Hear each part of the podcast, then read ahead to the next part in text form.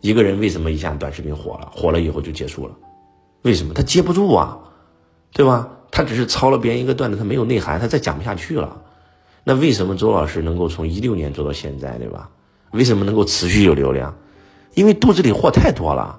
那我的一个课程都四天，后面的游学课都是十几天、二十几天。这次我去南极开规律是开了二十八天，你说我得我能讲多少段子？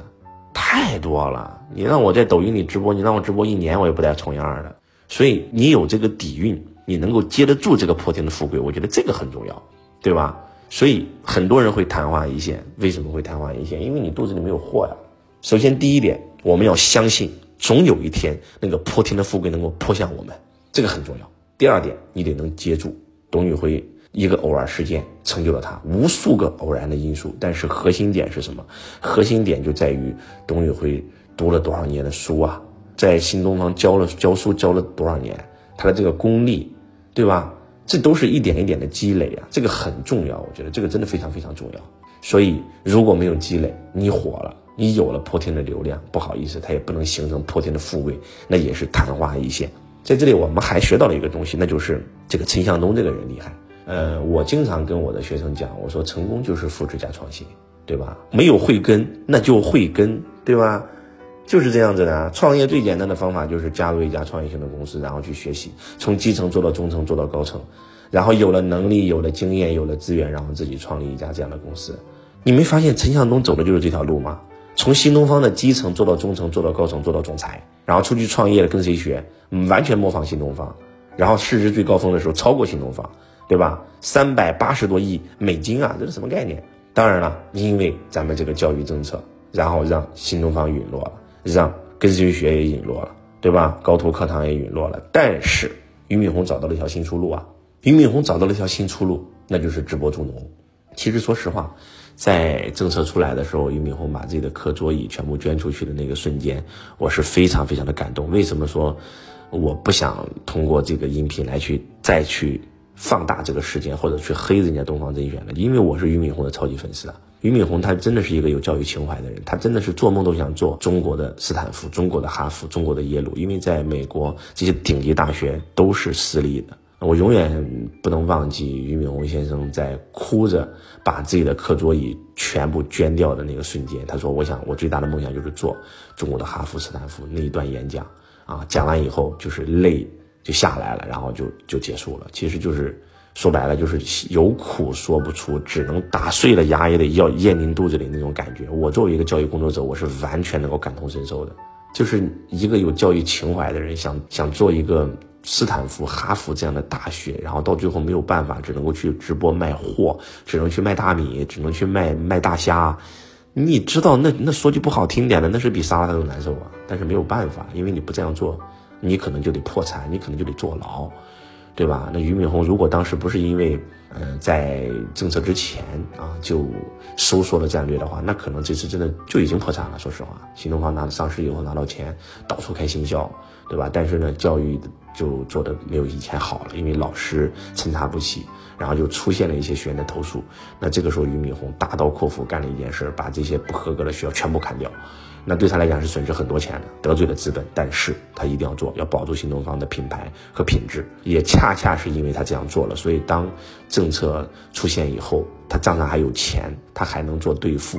那要不然的话，真的是破产啊！然后这个时候只能找一个新的出发点，那就是助农啊，开始卖农副产品。当然了，俞敏洪自己他是确实是下不了手的，所以他只会带带书、卖卖货。刚开始进入直播的时候，其实我也关注俞敏洪，每次直播也没多少人。也就是几百人、几千人，而而且还经常被关小黑屋，经常断播。刚开始东方甄选直播的时候也是没多少人，就像董宇辉讲的一样，刚开始直播的时候，直播间有时候只有几个人，他直播通宵一单都卖不出去，连九块九都卖不出去，啊！结果就在这个时候继续坚持，继续坚持，继续坚持，因为不坚持公司就得破产啊，公司必须得转型啊，得摸索一条新路啊。然后抖音捧的那些网红接二连三全部出事儿，然后这个流量必须得找一个新的来做扶持，然后就试了一下。就导到了东方甄选直播间，结果啊，刚好那天是董宇辉在做直播，而且董宇辉又能接住这波流量，然后大家才明白，哇，原来卖货还可以这样卖。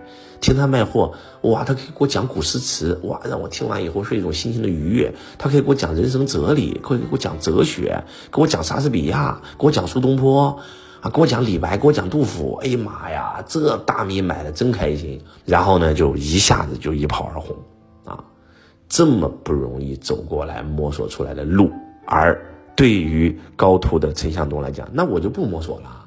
我直接抄就完事儿了。你以前做教育，我抄你教育；你以前，你现在转型做农产品直播，那我就复制创新，不就完事儿了吗？所以高途佳品应运而生，啊，高途佳品虽然现在的粉丝量和这个所谓的数据跟东方甄选没得比，但是你要明白，那当年跟谁学，跟新东方也没得比啊。但是跟谁学，在最高峰的时候，市值是超过新东方的，这是什么概念？所以陈向东才是最聪明的人，说实话。这就是我经常讲的，创业成功其实没那么复杂，找到一个自己最热爱的这个轨道啊，然后从基层做中层做高层。创业需要三个东西，一个是能力，一个是经验，一个是资源，对吧？能力怎么什么能力？做基层的能力，销售；做中层的能力，管理；做高层的能力，领导力，对不对？那怎么学？对，报个课吗？看个书吗？最大的学就肯定是实践。呃，进入一家公司，从基层做到中层，做到高层，全有了。又有了能力，又有了经验，又有了资源，那就开始创业。所以呢，说实话，陈向东还是挺厉害的啊，对吧？没有慧根，我就慧根，照样能成为千亿富豪。包括现在高途佳品，其实也还是这个呃，到处在向东方甄选学习啊。可能很多人会说，老师这样会不会有点不道德呀？对吧？抄别人是不是有点不道德？嗯，商场如战场嘛，啊，什么是道德？没有落井下石，我觉得就是道德。嗯，就像人家陈向东在直播间也从来没有说东方甄选一句不是，对吧？当破天的流量来了的时候，人家陈向东也说了，我曾经就是一个新东方的老师，我最感谢的就是新东方，我最感谢的就是俞敏洪，啊，然后呢，我觉得挺好啊，挺好。所以呢，这是我通过这件事情学到的东西，包括最近跟这个事件差不多的，对吧？董明珠，格力的董明珠跟他以前的助理啊，呃，这个。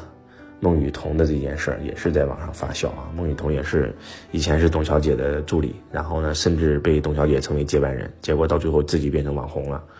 网红以后现在也离开了这个格力啊。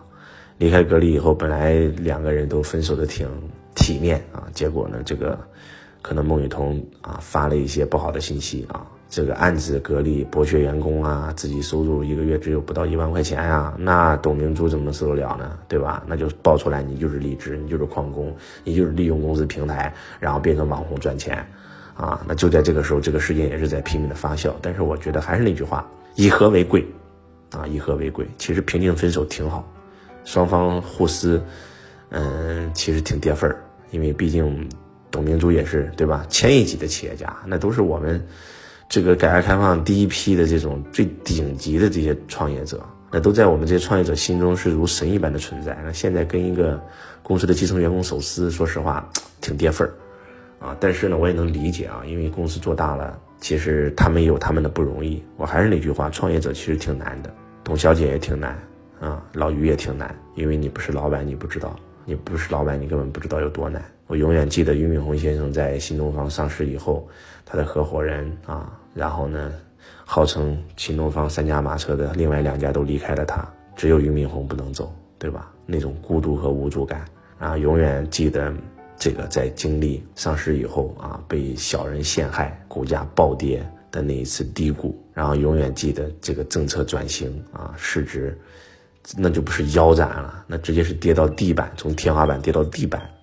那种俞敏洪都一次一次的躲过了这些危机，我能感同身受吧？我觉得，因为其实此时此刻周老师也在经历类似的事儿，啊，然后呢，也是无数小人背后刺你啊，想方设法把你拉下神坛，见不得你好啊。以前是，嗯，以前你是他的救命恩人啊，今天你是他的仇人，他要想方设法置你于死地，所以确实创业挺难的。